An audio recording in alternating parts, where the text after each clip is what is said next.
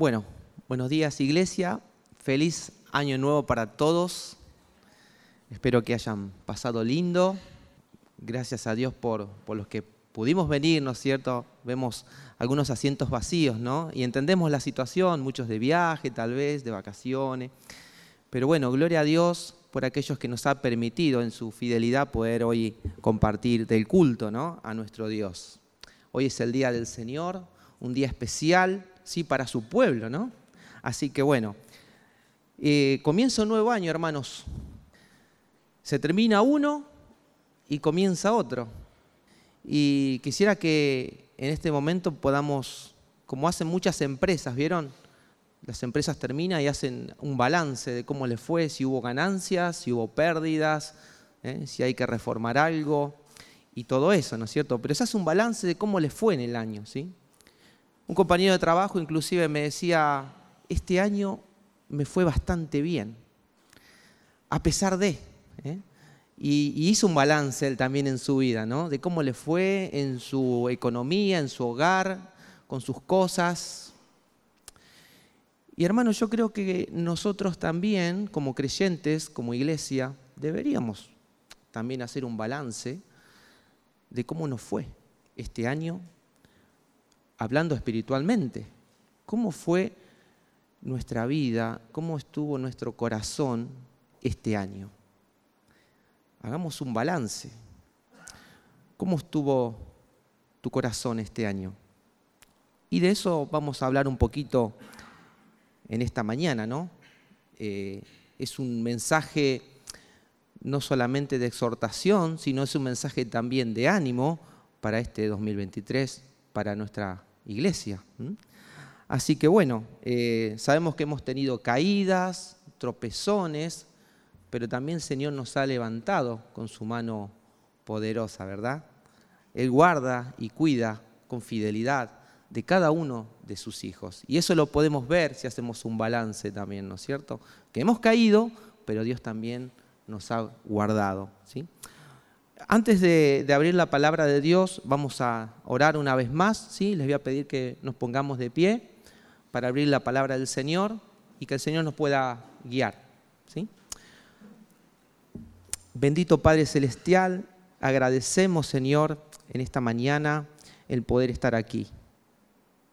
Señor, tú sabes y conoces cada uno de nuestros corazones cuánto nos ha costado a muchos, Señor, estar aquí, pero aún así estamos aquí, obedeciendo tu mandato. Tu palabra nos dice que no nos dejemos de congregar, como algunos tienen por costumbre. Y hacemos por obediencia.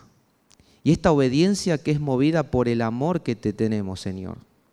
Te amamos, Dios, pero no, no este amor que no nace de nosotros, sino que proviene de ti. Tú nos amaste primero. Y en respuesta a eso obedecemos, Dios. Aquí estamos. Queremos escucharte. Háblanos. Y quiero pedirte en especial por mí, Señor, para que me utilices como un mero instrumento nada más, Dios. Tú sabes cuánto he orado por este momento, simplemente para que pueda ser un canal, Señor, para el cual tú hables a tu pueblo, porque es tu palabra, Señor. Habla a nuestros corazones, que tu Santo Espíritu esté sobre mí, pero también por, en cada uno de los oyentes. Te ruego, Señor, no solamente por los presentes, sino por los que están detrás de una pantalla, Señor, de un celular, de una computadora, de un, televisor, Señor, que tú hables, que tu palabra, Señor, sea la que penetre en sus corazones y, cambie y transforme vidas para tu gloria y para santidad de tu iglesia. Oramos, te pedimos todo esto en el nombre precioso de nuestro Señor Jesucristo. Amén. Amén. Bueno, hoy vamos a leer eh, Primera de los Corintios, ¿sí? capítulo 10. Les voy a pedir que vayan a sus Biblias. Primera los Corintios, capítulo 10.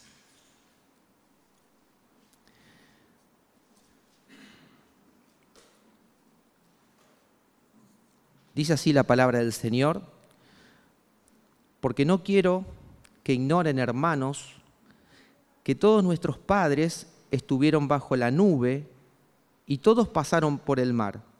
En Moisés todos fueron bautizados en la nube y en el mar. Todos comieron el mismo alimento espiritual. Y todos bebieron la misma bebida espiritual, porque bebían de una roca espiritual que los seguía. La roca era Cristo. Sin embargo, Dios no se agradó de la mayor parte de ellos y por eso quedaron tendidos en el desierto. Estas cosas sucedieron como ejemplo para nosotros, a fin de que no codiciemos lo malo, como ellos lo codiciaron. No sean pues idólatras como fueron algunos de ellos, según está escrito. El pueblo se sentó a comer y a beber y se levantó a jugar. Ni forniquemos, como algunos de ellos fornicaron, y en un día cayeron veintitrés mil. Ni provoquemos al Señor, como algunos de ellos lo provocaron y fueron destruidos por las serpientes. Ni murmuremos, perdón, ni murmuren como algunos de ellos murmuraron y fueron destruidos por el destructor. Estas cosas le sucedieron como ejemplo y fueron escritas como enseñanza para nosotros, para quienes ha llegado el fin de los siglos.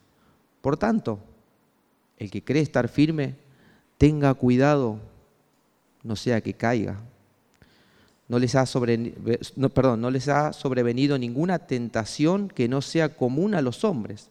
Fiel es Dios, que no permitirá que ustedes sean tentados más allá de lo que pueden soportar, sino que con la tentación proveerá también la vía de escape a fin de que puedan resistirla. Gloria a Dios por su palabra. Como dije, es un texto de exhortación, de advertencia. Pablo utiliza algunos ejemplos ahí, pero también, como dije antes, es, una, palabra de ánimo para su pueblo. Antes de, introducirnos al texto, eh, me gustaría que podamos ver juntos un poco el contexto. ¿sí? Es una sección, vamos, hoy vamos a leer capítulo 10, ¿sí? del 1 al 13, vamos a ir estudiando esos versos pero este texto está inmerso dentro de, una sección, ¿sí? de una sección que va desde el 8 hasta el capítulo 11. ¿sí? Bueno, ¿de qué, de, qué es lo que nos, ¿de qué es lo que nos habla esta sección? Esta sección nos habla acerca de la libertad que tenía la iglesia en Corintios para hacer ciertas cosas, pero había un abuso de esa, de esa, de esa libertad, perdón. y en el capítulo 8, si ustedes van, eh, la, libertad tenía que ver con la comida, ¿sí? Sabemos que por el contexto que era una iglesia muy idólatra, ¿sí? Y ellos sacrificaban a los ídolos, ¿sí? Entonces, eh, ellos tenían libertad para comer cierta carne porque esa carne era eh, sacrificada para los ídolos. Eh, ellos tenían libertad para hacerlo. ¿Por qué? Porque ellos decían, no hay Dios sino solo Jehová. ¿Sí? Es verdad, un ídolo nada es. ¿Tenían razón? Tenían razón. Es verdad, no, no, no existe un ídolo, nada es. Sin embargo, ellos podían tranquilamente poder comer de esa carne porque para ellos hacían como, para mí un ídolo no, no tiene nada que ver, no, no existe. Para mí es solo Jehová, independientemente de dónde venga esta carne. Y no, había problema con eso. No había problema con eso. El problema estaba en otros hermanos. Pablo los va a llamar los hermanos más débiles, ¿sí? que sus conciencias les acusaban, ¿no? ¿Cómo vas a comer de esa carne? Entonces, ellos estaban abusando de esa libertad, no teniendo en cuenta a sus hermanos. Ellos no lo consideraban. Y el no considerar a, considerar a sus hermanos eh, era como un abuso, ¿no? O sea, ellos tenían el conocimiento, perdón, ellos tenían el conocimiento, tenían la libertad, claro que sí, pero no estaban considerando a sus hermanos, no tenían amor para con sus hermanos. El capítulo 8, perdón, capítulo 8, del 1 al 3, dice, los voy a buscar, si los quieren, me quieren acompañar, es importante porque dice, en cuanto a lo sacrificado, a los ídolos, dice Pablo, sabemos que todos tenemos conocimiento. El conocimiento envanece, pero el amor edifica. Si alguien cree que sabe algo, no ha aprendido todavía cómo debe saber. Pero si alguien ama a Dios, ese es conocido por él. Ah,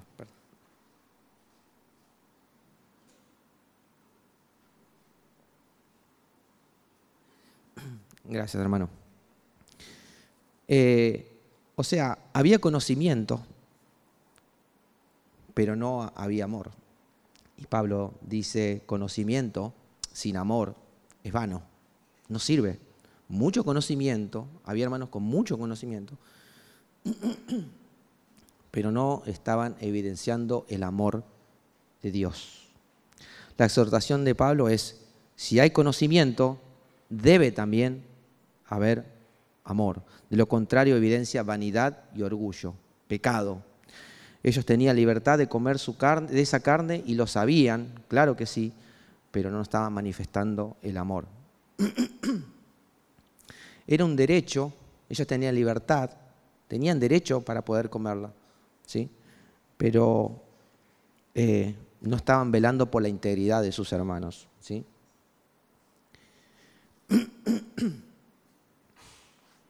Eh, muchos abusaban de esa libertad e intentaban poner a prueba también la paciencia de Dios. ¿sí?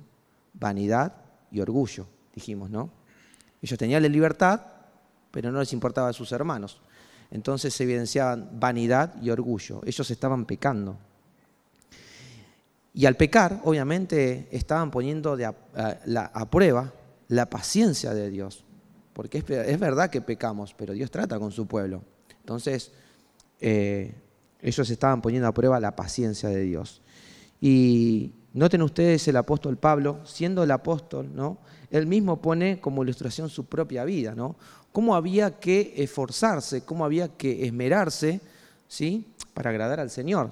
Capítulo 9, nos vamos acercando a nuestro texto. Dice, no soy libre, no soy apóstol, ¿No he visto a Jesús nuestro Señor? ¿No son ustedes mi, obra en el Señor? Si para otros no soy apóstol, por lo menos para ustedes sí lo soy, pues ustedes son el sello de mi apostolado en el Señor. Mi defensa contra los que me examinan es esta. ¿Acaso no tenemos derecho, noten ustedes, no tenemos derecho a comer y a beber? ¿No tenemos derecho, otra vez, a llevar con nosotros una esposa creyente, así como los demás apóstoles y los demás hermanos del Señor y Cefas? ¿O acaso Bernabé y yo no tenemos el derecho a no trabajar? ¿Quién ha servido alguna vez como soldado a sus propias expensas? ¿Quién planta una viña y no come de su fruto? ¿O quién cuida a un rebaño y no bebe de la leche del rebaño? ¿Acaso digo esto según el juicio humano? ¿No dice también la ley de esto mismo? Pues la ley de Moisés está escrito, no pondrás bozal al buey que cuando trilla. ¿Acaso le preocupan a Dios los bueyes? ¿O lo dice especialmente por nosotros? Sí, lo escribió por nosotros, porque el, que ara debe arar con esperanza y el que trilla debe trillar con la esperanza de recibir la cosecha. Si en ustedes sembramos lo espiritual, será demasiado que ustedes cosechen, que, perdón, que, de ustedes cosechemos lo, lo material. Si otros tienen derechos sobre ustedes, ¿no tenemos aún más nosotros? Sin embargo, no hemos usado ese derecho, noten ustedes, no hemos usado de ese derecho, de esa libertad, sino que sufrimos todo para no causar estorbo al Evangelio de Cristo. Noten ustedes el corazón de Pablo. Tenía bastantes derechos, bastantes libertades, noten ustedes. Sin embargo, había algo que estaba evidenciando más que su conocimiento, y era su amor por sus hermanos. ¿sí? Así que vemos, eh, el amor debe estar ligado, ¿no? el conocimiento, perdón, debe estar ligado al amor. Y nos vamos acercando un poquito más, los voy a invitar a ir al capítulo 9, 24 al 27, y vemos ahí que Pablo habla de una lucha que él tiene también, ¿no? Que no es fácil. No sabemos que, dice del 24, ¿no sabéis que los que corren en el estadio todos en verdad corren, pero solo uno obtiene el premio? Corred de, de, tal modo que ganéis, esa es la exhortación. Corred de tal modo que ganéis. Y todo el que compite en los juegos se obtiene de todo. Ellos lo hacen para recibir una corona, perdón, una corona corruptible, pero nosotros una incorruptible. Por tanto, dice Pablo, se pone como ejemplo, yo de esta manera corro, no como sin tener meta, de esta manera peleo. Perdón. De esta manera peleo como dando gol, no como dando golpes al aire, sino que golpeo mi cuerpo y lo hago mi esclavo, no sea que habiendo predicado a otros, yo mismo sea descalificado. Él peleaba, él se esforzaba y él exhortaba, corran, esfuércense. Pastor MacArthur, cuando habla de esta parte que dice, sino que cuando habla de los juegos, habla de una metáfora acerca de los Juegos eh, Olímpicos, ístmicos, que, que había en esa época ahí en Corintio. Ahora, ¿por qué Pablo quiere expresar esta metáfora acerca de los Juegos? Bueno, dice, lo que quiere Pablo a través de esta metáfora es mostrarle a los corintios que deben luchar tal como él lo hace para no quedar afuera sin el premio. Ahora, ¿qué es quedar afuera? ¿Qué es quedar descalificado? ¿Qué es quedar sin el premio? Preguntarán algunos. ¿Perder la salvación? Bueno, muchos piensan que es así.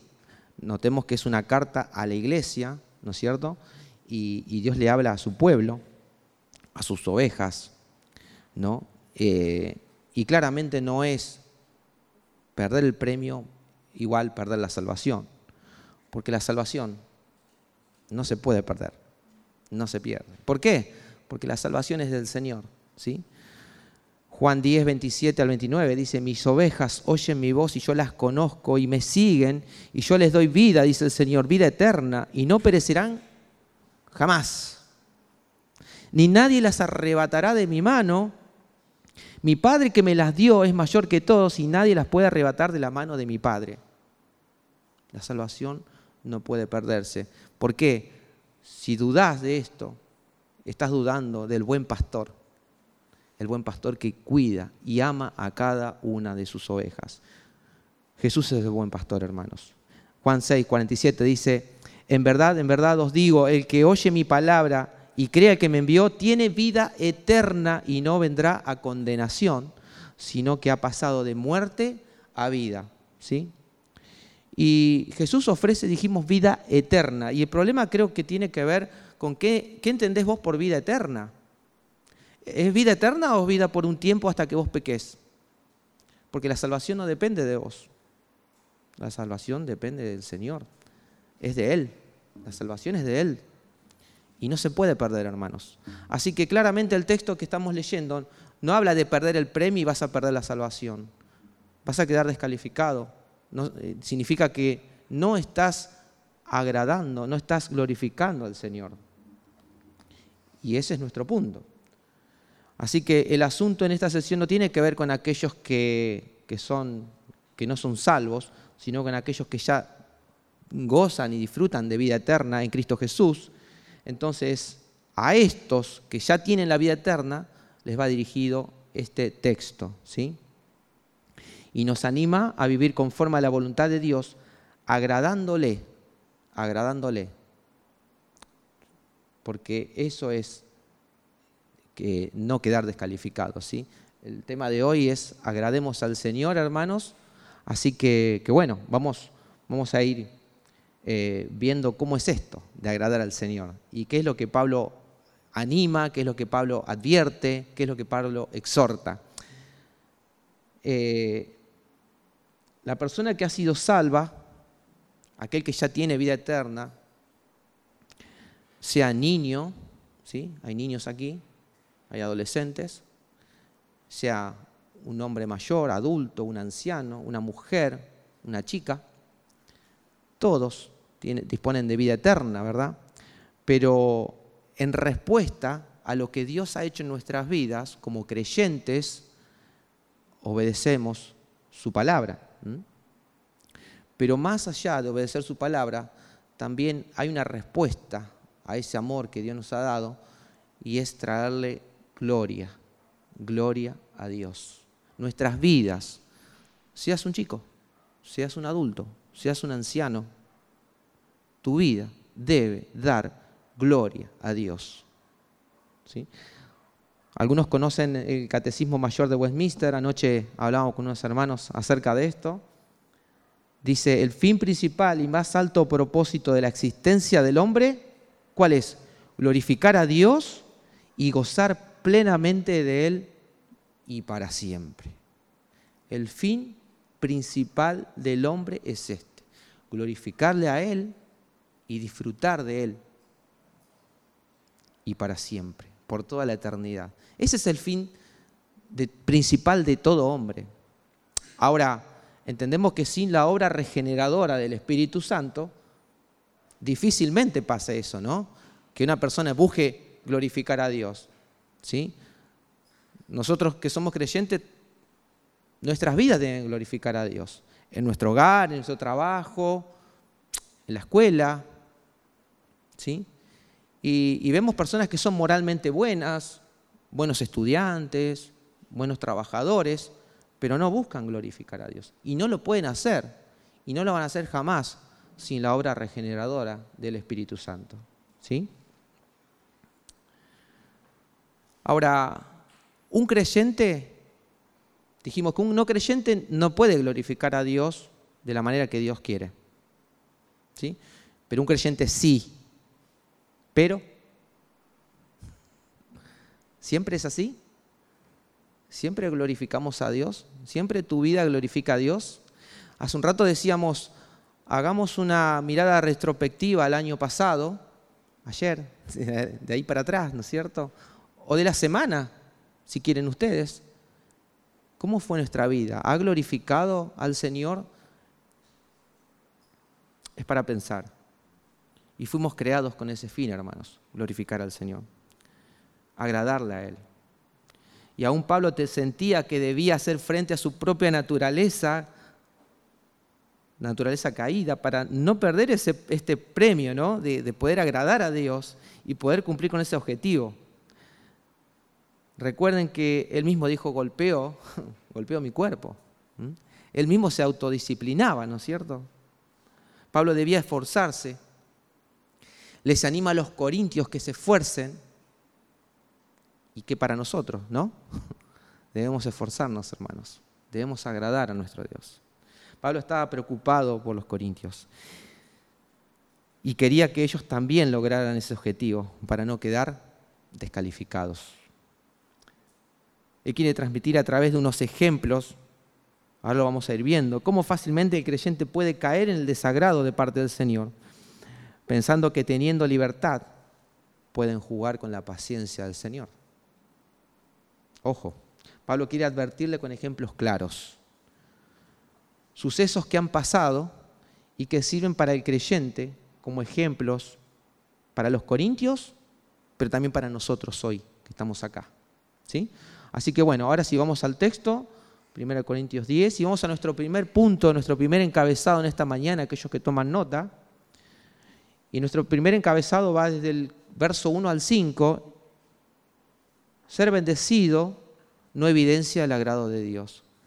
Ser bendecido no evidencia el agrado de Dios. Yo recuerdo un compañero de trabajo que iba caminando, se acerca un auto de alta gama y, era un pastor conocido de, Capitán Sarmiento. Y le dice, hermanito, hace rato que no vas a la iglesia. Eh, sí, bueno, han pasado cosas, bla, bla. Subí, subí. Eh, ¿por qué no vas a la iglesia? Y no, porque esto, porque lo otro. Ah, tenés que ir a la iglesia. Tenés que obedecer a Dios. Mirá cómo Dios me bendice. Mirá el auto que tengo. Qué motivación, ¿eh? vayan a la iglesia para ser bendecidos. Pero ser bendecidos, hermanos, no evidencia el agrado de Dios. Y Pablo lo quiere decir aquí. Y vamos a leerlo, ¿sí? Amén. Bueno. Y dice, porque no quiero que ignoren, hermanos, que todos nuestros padres estuvieron bajo la nube y todos pasaron por el mar. En Moisés todos fueron bautizados en la nube y en el mar. Todos comieron el mismo alimento espiritual y todos bebieron de la misma bebida espiritual porque bebían de una roca espiritual que les seguía. La roca era Cristo. ¿sí? Noten ustedes ahí, aquí una palabra que se repite. ¿Sí? Todos tenemos la Biblia, pueden ustedes corroborarlo. ¿Cuántos fueron bendecidos? Todos. Todos. ¿Y qué dice el verso, el verso 5? Sin embargo, Dios no se agradó de la mayor parte de ellos y por eso quedaron tendidos. La palabra en el original es desparramados en el desierto. Dios trató con su pueblo. Y Pablo amaba a la iglesia de Corintio, dijimos y, entendemos que era una iglesia inmadura, muy inmadura, ¿sí? Y tiene que advertirles porque Él los ama y tiene que marcarlo a través de estos ejemplos. Entonces, hermanos, ser bendecidos. Y eran muy bendecidos los hermanos en Corinto. Dice que había muchos dones en la iglesia. Eran muy bendecidos. Pero no, no estaban evidenciando ese amor por sus hermanos. Y Pablo no quiere que ellos queden descalificados y quedar descalificados no implica perder la salvación, sino que Dios trata con su pueblo. Dios eh, trae juicio. Pablo comienza apelando a la historia de Israel y la iglesia corintia no, no, estaba solamente compuesta por gentiles, por corintios, sino que también estaba compuesta por eh, judíos. ¿sí? Y, Pablo recurre a la historia de Israel pero no apunta este texto simplemente a los hermanos judíos que había en la iglesia, sino que apunta a toda la iglesia a través de estos ejemplos. Porque fíjense ustedes usted que dice, porque no quiero que ignoren hermanos que todos murieron, que todos nuestros padres, nuestros padres, ¿sí?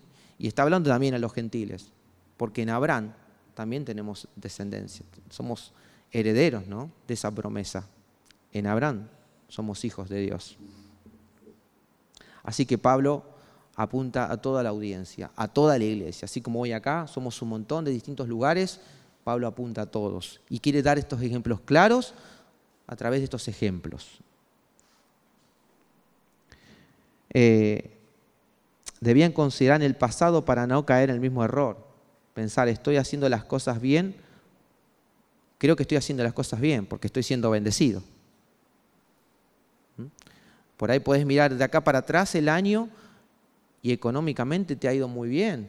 Cambiaste el auto, no sé, conseguiste un buen trabajo, ¿sí? La familia todo bien. Estás siendo bendecido, pero ojo, tal vez no, realmente en tu corazón no estás haciendo las cosas tan bien. Y es lo que Pablo quiere remarcar acá.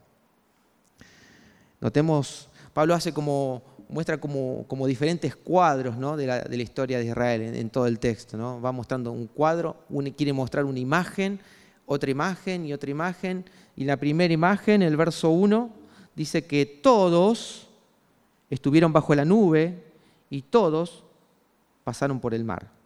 ¿Mm? Segunda imagen, todos fueron bautizados en la nube y el mar. En la tercera imagen, todos comieron el mismo alimento espiritual y todos bebieron de la misma bebida espiritual. Vamos entonces a ver, eh, todos bebieron, todos estuvieron bajo la nube y pasaron por el mar. Este Pablo lo lleva a Éxodo, ¿sí? ¿Qué significa esto de que estuvieron bajo la nube y pasaron por el mar? Dice, el Señor iba, el Éxodo 13, del 21 al 22, aquellos que toman nota, lo lleva a este texto. El Señor iba delante de ellos de día en una columna de nube para guiarlos por el camino y de noche en una columna de fuego para alumbrarlos, a fin de que anduvieran de día y de noche. No quitó de delante del pueblo la columna de nube durante el día ni la columna de fuego durante la noche. Era una nube ¿sí? que los llevaba, que los guiaba, que los cuidaba. Era como un GPS, ¿no? Los guiaba por el desierto, pero también los calentaba de noche y también de día los guiaba y también los cuidaba, de, los protegía del sol. ¿sí? Pero también podemos ver el cuidado a través de esto. Dice que el, Éxodo 14, 19, dice, y el ángel de Dios que había ido delante del campamento de Israel, se apartó e iba tras ellos y la columna de nube que había adelante de ellos se apartó y se le puso detrás. Y vino a colocarse entre el campamento de Egipto ¿eh? y el campamento de Israel. Y estaba la nube junto con, con las tinieblas. Sin embargo, de noche alumbraba Israel y en toda la noche no se acercaron los unos a los otros. Vemos entonces guía, protección, cuidado de parte de Dios a través de esta nube. ¿sí? Y como dijimos, no era que protegía solamente a algunos, a todos, ¿sí? todos. Ahora, qué bendición, porque Dios los saca de Egipto a su pueblo y no los deja en el desierto, y bueno, ahora arréglensela, sino que los va guiando, y, bueno, arréglensela con los, con los egiptos, con los egipcios, perdón, sino que los cuida. O sea que es una tremenda bendición. Ahora, es una imagen que Pablo quiere traerles a la mente a los corintios, pero creo que esta imagen, la que sigue, porque dice, y pasaron por el mar, debe ser una imagen más tremenda, tremenda imagen, ¿no? Eh, muchas, eh, muchas, eh, hay muchos documentales en la televisión y me gusta porque hay algunos documentales que dicen que en cierta época del año, dice, que bajan las aguas ahí donde ellos pasaron y dice que el pueblo pudo haber pasado eh, con las aguas hasta por los tobillos. ¿Sí? Y son especulaciones, hermanos. Puede ser que durante cierta época del año baje el agua, claro que sí, pero son meras especulaciones. ¿Sí? Y nosotros no confiamos en especulaciones, confiamos en la palabra de Dios, ¿verdad? Amén. Dice la palabra de Dios en Éxodo 14, 29. Los hijos de Israel caminaron en seco por medio del mar, teniendo las aguas como muro a su derecha y a su izquierda. Yo no sé ustedes, hermanos, pero imagínense un muro de agua de cada lado. Chicos, imagínense peceras gigantes, ¿no? Ahí viendo los peces que van de acá para allá con el agua al costado, ¿no es cierto? Impresionante. Qué bendición poder estar y ver esa imagen que Pablo le está mostrando. Pablo les dice, qué bendición, hermanos, qué bendición. Otro dice, otra imagen, todos en Moisés fueron bautizados. Ahora, ¿Qué quiere decir esto de que fueron bautizados en Moisés? ¿Que Moisés los bautizó? ¿Qué, significará? No, eh, no quiere, tiene que ver más, no tiene que ver con la inmersión, ¿no? que nosotros conocemos el bautismo. Hace poquito hubo bautismos acá y vimos la inmersión, ¿no? hermanos que representaban, ¿no? que morían al mundo y vivían para Cristo. ¿no? Y tenían que estar inmersos en el agua. Pero no, no quiere Pablo hablarles de, ese bautismo, sino que tienen que ver con una identidad. ¿sí? Y, eso tiene que ver con el bautismo aquí. ¿sí? Ellos se identificaban no solamente con Dios, sino que también se identificaba con aquel, con aquel quien Dios puso como líder de su pueblo.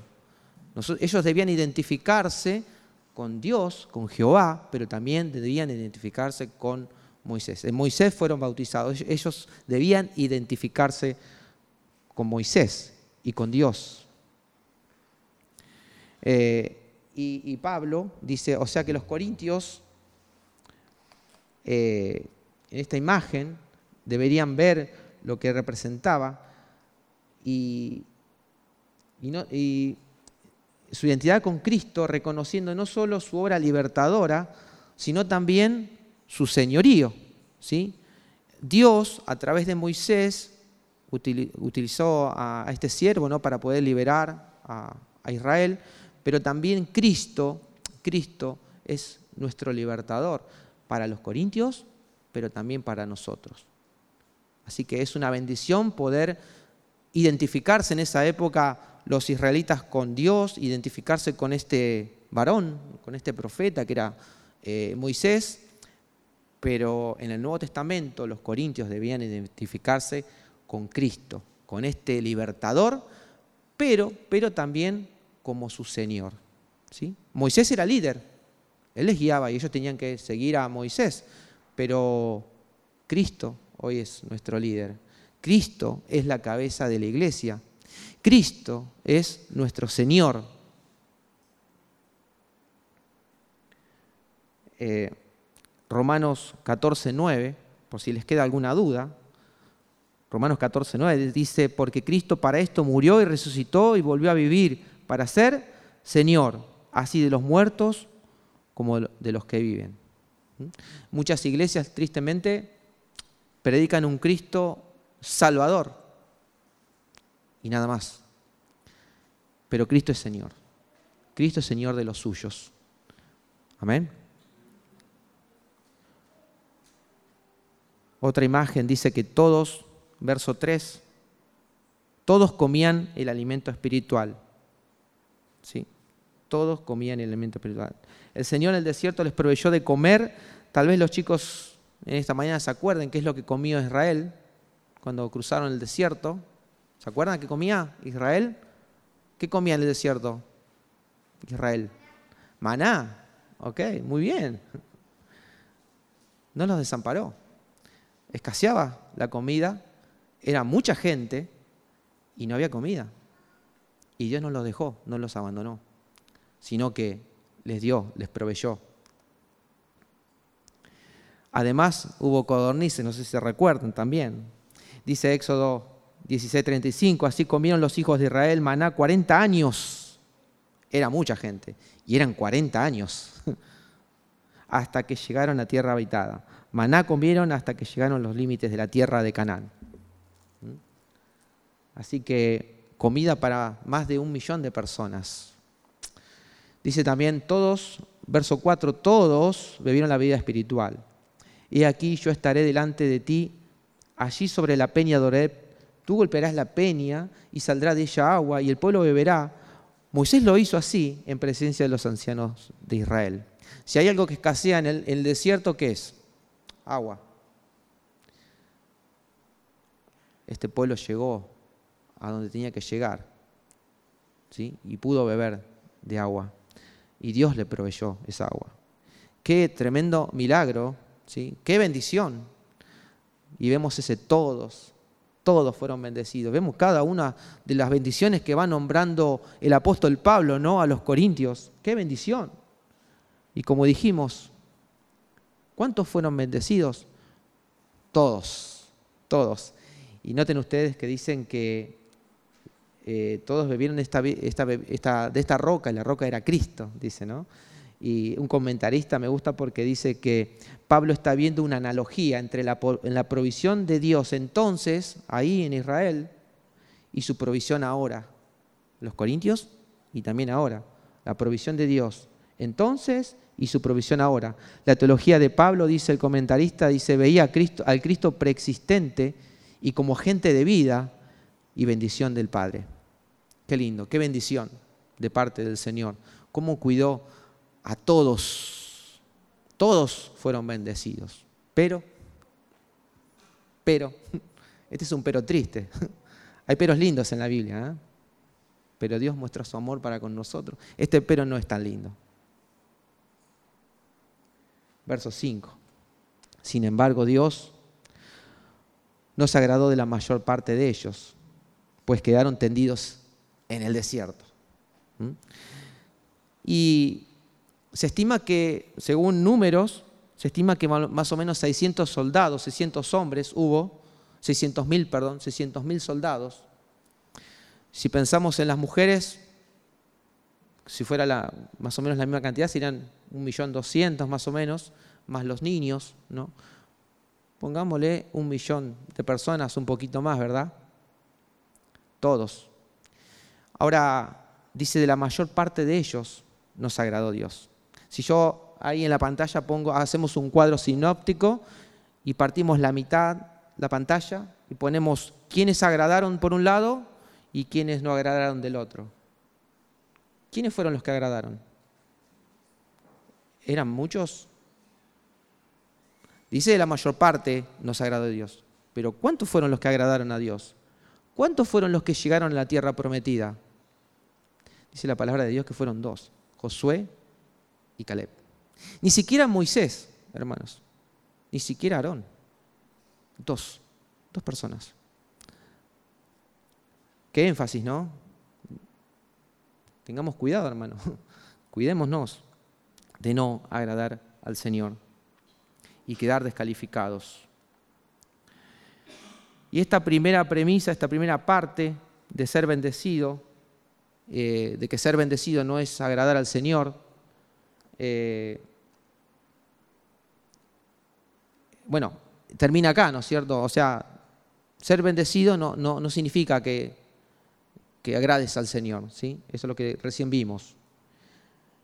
Las bendiciones que el Señor te da y dándote libertad de disfrutar muchas cosas, pero cuidado, tal vez tu enfoque no esté en lo correcto. Capaz que tu enfoque está en esas bendiciones, ¿sí? en el trabajo, tal vez tu enfoque esté en la familia o en el estudio, mucho estudio, pero no, no vengo a la reunión de oración, de repente.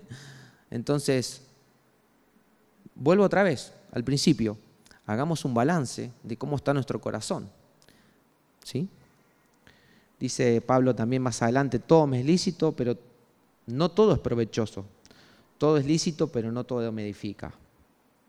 Hermano, no confíes en lo que Dios te provee. Que Dios te provee un trabajo, que no te falte un techo, de tener una hermosa familia. Ni siquiera te confíes en que sos parte de la membresía de una iglesia sana. Gloria a Dios por eso. ¿eh? Qué bendición. Con mi esposa viajamos kilómetros para congregarnos. Y es una bendición poder estar acá, hermanos. Qué bendición que pueda ser parte de la membresía aquí. Pero cuidado, cuidado. Es una bendición, pero cuidado. Capaz que no estás agradando al Señor. Así que esta mañana podamos incorporar esto, poder tener en cuenta esta advertencia de parte de Pablo. Dice Charles Spurgeon dice, si la vida de Cristo no está en nuestras almas, todos los privilegios de la iglesia de Dios no pueden salvarnos. ¿Mm? Cristo debe estar en nosotros. La vida de Cristo debe verse en nosotros. Así como Pablo, ¿sí? que tenía gran conocimiento, sin embargo, él renunciaba a todos sus derechos por amor a los hermanos. ¿Es así tu vida? Solo, Cristo puede eh, salvarnos, pero hay un costo de seguir a Cristo y como dijimos, hay un esfuerzo que debe haber no solamente de Pablo, de los Corintios, sino también de parte nuestra. ¿sí?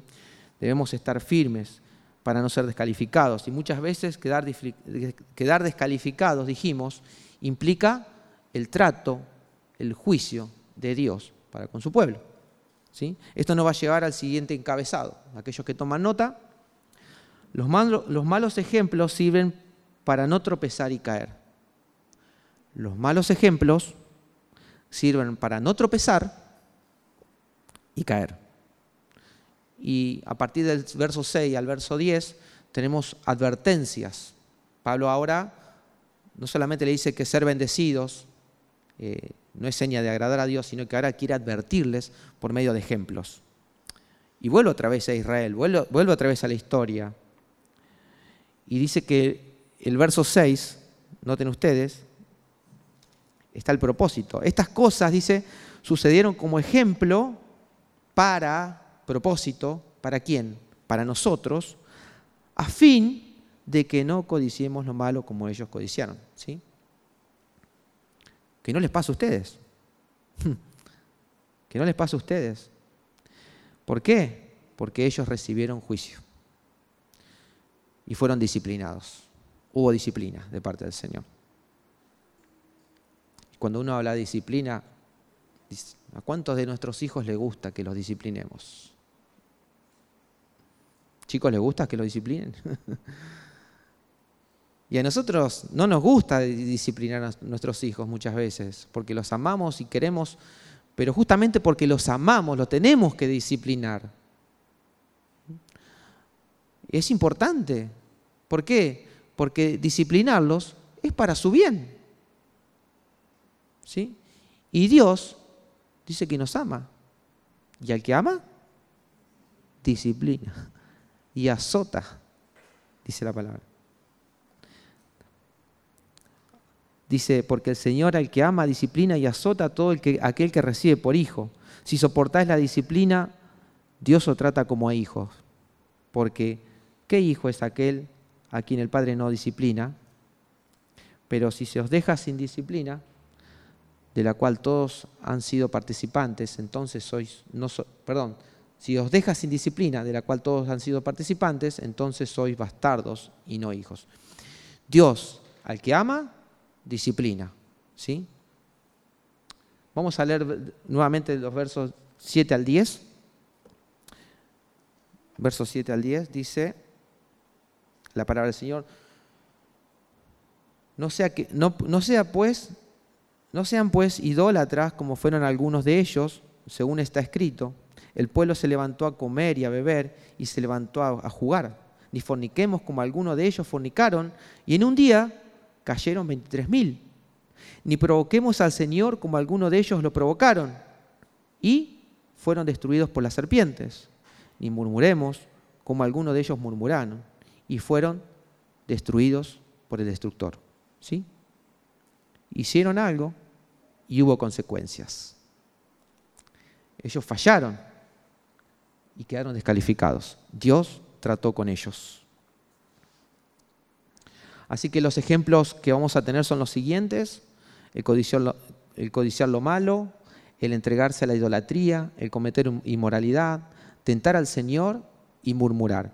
Vamos al siguiente subpunto, por ahí podemos decirle, es codiciar lo malo. ¿sí? ¿Y, ¿Y qué es la codicia? La codicia está, noten ustedes que está entre los diez mandamientos de la ley moral de Dios, o sea que no es poca cosa para Dios. Si está dentro de la ley moral de Dios, no es algo menor. Ahora, ¿qué es la codicia? No es nada más y nada menos que insatisfacción con Dios. Y en este caso, que vamos a leer, era insatisfacción con la providencia de Dios. Ellos fueron bendecidos, ellos comieron, comieron en el desierto, sin embargo, ellos estaban insatisfechos. Fíjense ustedes, y los voy a invitar a, que lean, eh, o lo leo yo si quieren, números 11, o los que toman nota, tómenla, 11 del 4 al 6. Dice, y el populacho que estaba entre ellos tenía un deseo insaciable, dice. Noten ustedes. Un deseo insaciable y también los hijos de Israel volvieron a llorar y dijeron, ¿quién nos dará carne para comer? Nos acordamos del pescado que comías gratis en, Egipto, de los pepinos, de los melones, los puerros, las cebollas y los ajos, pero ahora no tenemos apetito. Nada hay para nuestros ojos excepto este maná. Ahora pregunto, ¿qué, mal hay en comer pepinos o desear comer pepinos? ¿Qué mal hay en comer pescado? No hay ningún mal. El punto acá es la queja, la insatisfacción con lo que Dios le estaba proveyendo. Y, muchas veces puede que nos pase que estamos insatisfechos con las bendiciones de Dios. Ah, si tuviera una casa más grande, una casa más linda.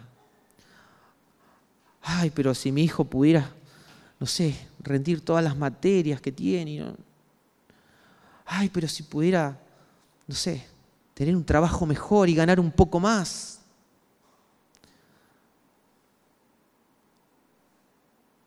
Si pudiera casarme y tener una esposa, si pudiera tener un esposo, sería... Y estamos insatisfechos. Nuestros corazones están insatisfechos. Ellos dicen que tenían un deseo insaciable, estaban insaciables, estaban insatisfechos. Dios es soberano y Dios cuida de su pueblo, lo leímos, y Dios bendice a su pueblo. Hermanos, no seamos insatisfechos. ¿Qué debían hacer los israelitas? Agradecer por ese maná. Tenían que comer. El Señor es bueno. Señor es bueno y nos provee de todas las cosas necesarias para nosotros. Y cuando no, no las da, hermanos, Él sabe por qué no las da. Él sabe por qué lo hace. Nosotros no. Pero muchas veces, al estar insatisfechos, empezamos a codiciar y queremos pensar, pretendemos pensar que yo para mí Dios debería darme una casa mejor, o yo para mí Dios debería hacer esto, de esta forma. Sin embargo, Dios lo hace de una determinada manera porque Él es soberano, no nosotros. Y Él sabe lo que hace y Él sabe realmente lo que eh, su pueblo necesita. Así que hermanos, la exhortación es no codiciemos lo malo, quejándonos de la buena voluntad de nuestro Dios, de nuestro Padre. Sentirse satisfecho en nuestros corazones por las cosas de este mundo significa no estar satisfechos con Cristo.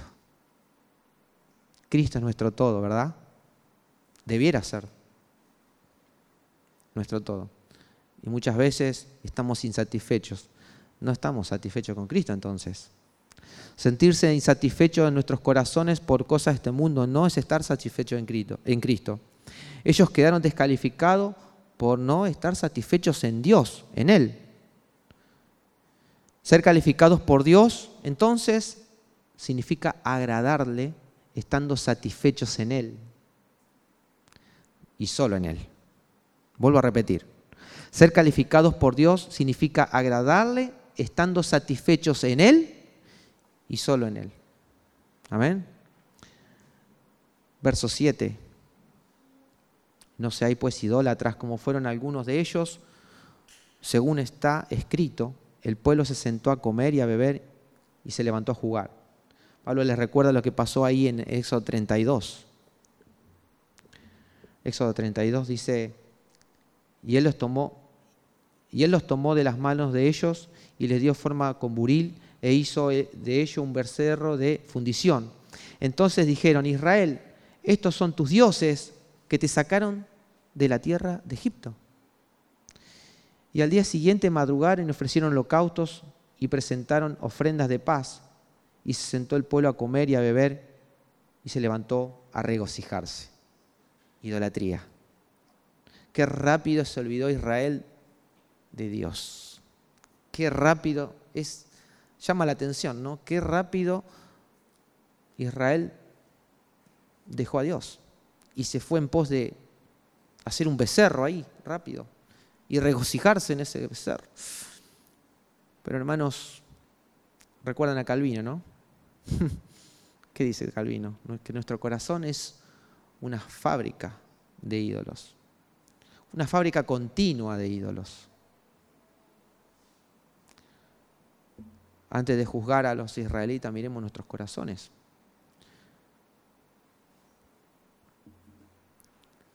Los corintios luchaban con estos ídolos bien notorios, ¿sí? Recordemos que los corintios en su contexto adoraban a, ciertos ídolos ahí. De hecho, sacrificaban a los ídolos, ¿no? ¿Mm? Pero eh, no solo estaban, dice que los corintios no solo estaban acercando mucho en su asociación con los ídolos, ellos estaban haciendo un ídolo de su propio conocimiento y sus propios derechos. ¿Mm? Esos eran sus ídolos, el conocimiento. Dejaron los ídolos, ya no sacrificaban más a los ídolos, pero estaban siendo orgullosos estaban siendo, siendo vanidosos. Los corintios luchaban con estos dos ídolos bien notorios, la vanidad del conocimiento y la falta de amor por ese mismo conocimiento, ofendiendo a los hermanos. Ahora, Dios no dejó pasar por alto a Israel. ¿Sí? Tampoco lo iba a hacer con los corintios. Y tampoco lo va a hacer con nosotros. ¿Mm? Así que no va a pasar desapercibido. Quédense tranquilos. Yo no conozco los corazones de cada uno, pero Dios sí los conoce. Y Dios sabe, si dedicas tiempo para leer la Biblia todos los días, o hay otra cosa que está ocupando el lugar de la lectura. Dios sabe si en la reunión de oración viniste, si no viniste, cuál fue la causa, qué, qué es lo que había más en tu corazón. Eh, el compartir con los hermanos, la comunión con los hermanos. Eh, ¿Hay otra cosa más importante? Yo pienso, ¿no? Los asuntos del Señor. Claro que la, familia es importante, no vamos a negar eso. ¿El trabajo? Sí, es importante, claro que sí. Pero que no sea, que no se forme un ídolo, que no ocupe todo tu corazón, ¿sí? Está el Señor ¿sí? Amarás al Señor tu corazón con toda tu mente, con todas tus almas, con toda tu alma, con todas tus fuerzas. Él está primero. Agrademos al Señor, hermanos. Él está primero. No la familia, no nuestro jefe, no nuestros, no sé. Dios, Dios. Dios quiere hablarnos todos los días a través de su palabra. Y muchas veces es más importante otras cosas le hacemos así a Dios. No quiero escucharte. A veces oramos, pero no queremos escuchar a Dios, hacemos un monólogo.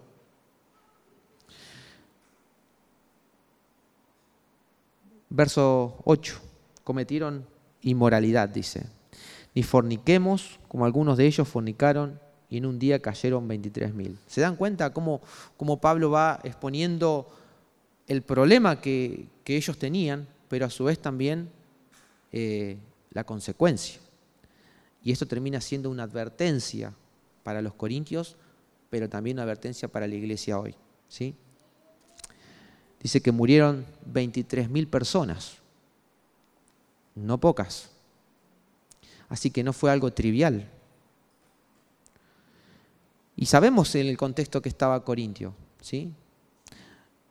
Dice, dice MacArthur que Corintio se volvió tan moralmente corrupta que su nombre mismo se volvió sinónimo de desenfreno y depravación, de depravación moral. Y agrega, corintianizar, corintianizar representaba inmoralidad e imbraguez. Sea, terrible. En ese contexto estaba la iglesia, ¿sí? y muchos salían de ese contexto. ¿sí? Yo no sé cómo lucharían ahí, sinceramente, no sé las vestimentas de las mujeres en esa época. Pero bueno, quiero pensar en hoy, ¿no es cierto? Hoy los hermanos tenemos luchas. O sea, uno prende la televisión, entra a YouTube, entra a la web y hay luchas. Uno sale a la calle y hay luchas. luchamos, hermanos. Y, el enemigo lo sabe. Y es por eso que el enemigo utiliza diferentes flancos. El enemigo sabe que somos débiles y va a atacar por diferentes flancos. Así que Pablo lo que quiere hacer es, hermanos, quiero advertirles, no caigan, pueden quedar descalificados. Pero esta advertencia no es solamente para los hermanos corintios, sino también para las hermanas. Y también va para las hermanas.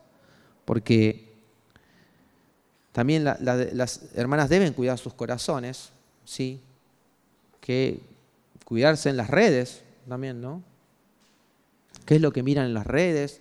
¿Qué es lo que muestran en las redes también? Porque eso es importante. O sea, el punto acá es la inmoralidad. O sea, ¿cómo te vestís? Ahora, noten ustedes la libertad que tenían. O sea, como creyentes tenemos libertad en Cristo, pero que esa libertad tengamos en cuenta a nuestro hermano. ¿Sí? Así que eso es importante, hermanas. No solamente a nosotros, sino también a las hermanas. Y esto trae consecuencias. En esa época cayeron 23.000. Quiera Dios que no caiga ninguno acá. Amén. Verso 9 dice que ellos tentaron al Señor. Verso 9 dice, ni provoquemos al Señor como algunos de ellos provocaron Consecuencia, y fueron destruidos por las serpientes. Ellos se habían quejado acerca de la providencia del Señor, hace un ratito lo vimos. Ahora fueron, más, un poquito más lejos, tentando al Señor, hablando en contra de Dios y de Moisés. Entonces ahí es donde Dios le envía las serpientes. ¿sí? Números 21 dice, entonces el pueblo vino a Moisés y dijo, hemos pecado porque hemos hablado contra el Señor y contra ti. Intercede con el Señor para que quite las serpientes de entre nosotros. Y Moisés intercedió por el pueblo. Y el Señor dijo a Moisés, hazte una serpiente abrasadora y ponla sobre un asta. Y acontecerá que cuando todo el que sea mordido la mire, vivirá. Y Moisés hizo así una serpiente de bronce y la puso sobre el asta. Y sucedía que cuando una serpiente mordía a alguno y éste miraba a la serpiente de bronce, vivía. Ahora, este texto me gusta porque es un mensaje esperanzador. ¿Por qué? Yo veo el Evangelio acá. ¿sí? El pueblo pecó, falló, quedó descalificado y Dios trató. Trató y trató duro con serpientes venenosas. Pero también dice que hubo un clamor del parte del pueblo, el clamor pidiendo perdón. ¿sí? Y este es el Evangelio, ¿no? Dios es santo, el hombre es pecador, necesita de la gracia de Dios, el hombre acude a Dios pidiendo perdón y Dios envía la solución. En este caso una serpiente. ¿sí? Pero fíjense ustedes, en el Nuevo Testamento, Juan le dice a Nicodemo, y, cómo, y como Moisés levantó a la, eh, la, serpiente en el desierto, así es necesario que sea levantado el Hijo del Hombre, para que todo aquel que crea tenga en él vida eterna. Es el Evangelio, es el Evangelio. Yo no sé si todos los que estamos acá somos del Señor. No lo sé porque no conozco todos los corazones. ¿sí? Podés aparentar que sí de repente, no lo sé, pero Dios sí lo sabe. ¿sí? Y Dios lo que está demandando es que te arrepientas, que vengas a Él, porque va a haber consecuencias. Ahora, tanto para los israelitas, no debían jugar con la paciencia de Dios porque Dios iba a tratar con ellos. Ellos no, iban a perder la salvación, ¿eh? pero iba a tratar con ellos, porque los amabas. El problema de aquel que todavía no es del Señor es que no abuse de la paciencia del Señor, porque mañana puede ser tarde. Mañana puedes partir de este mundo y puede ser tarde. No abuses de la paciencia del Señor. Dios es bueno, pero nunca sabemos cuándo se va a cortar esa paciencia. Si sos creyente, Ojo, mira la disciplina. Si no sos creyente, ojo, mañana puede ser tarde y no hay solución. Vamos al verso 10. Dice, murmuraron.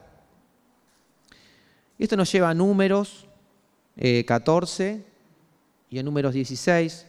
Y lo que había pasado ahí más o menos es que Coré, el primo de Moisés, junto con otros, no se sentían a gusto con el liderazgo de Moisés y de Aarón, y ellos se rebelaron contra ellos.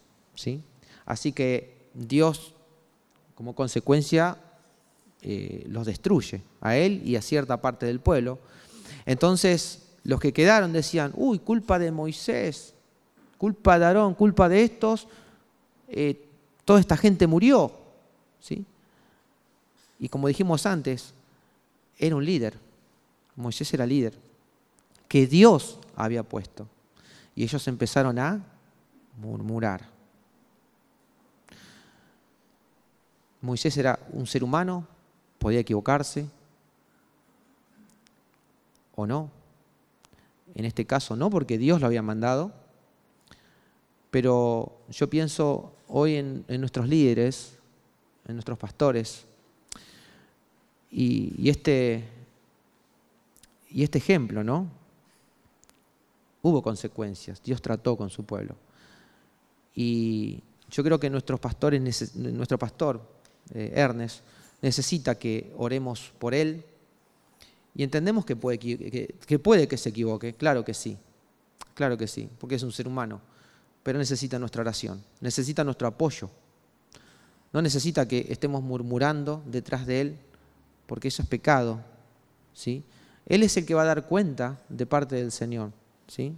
Él va a rendir cuentas de lo bueno, de lo malo, pero no solamente de, su vida, Él tiene que dar cuenta de las ovejas del Señor, de la grey. Entonces, ¿Cuánta oración demanda de nosotros como pueblo, no? No murmuración, oración. ¿Sí? Dice Hebreos 13, 17, dice, obedeced a vuestros pastores y sujetaos a ellos, porque ellos velan por vuestras almas como quienes han de dar cuenta. Permitidles que lo hagan con alegría y no quejándose, porque eso no sería provechoso para vosotros. Dios nos libre de tratar así a nuestros pastores, hermanos. Oremos para que ellos tengan sabiduría de parte de lo alto, de parte del Señor, para guiarnos. ¿sí? Ellos saben lo que hacen, ellos están orando por nosotros, por cada una de nuestras vidas. Así que bueno. Pero bueno, vimos todas estas advertencias, vimos las consecuencias ¿no? del pecado que tenían los israelitas, que tenían los corintios.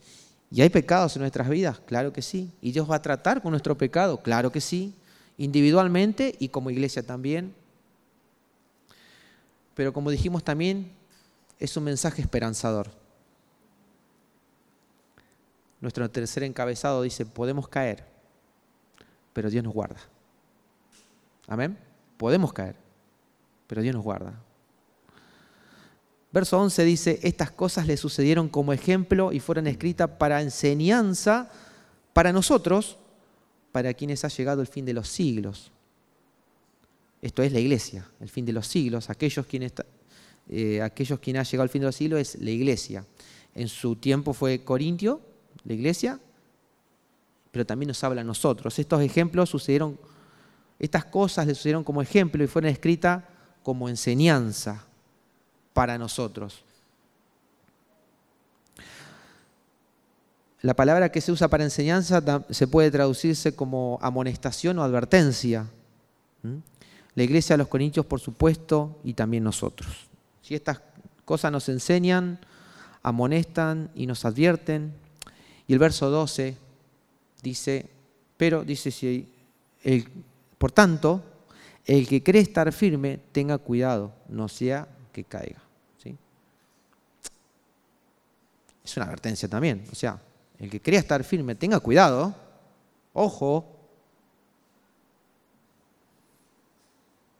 No ha sobrevenido ninguna tentación que no sea común a todos los hombres.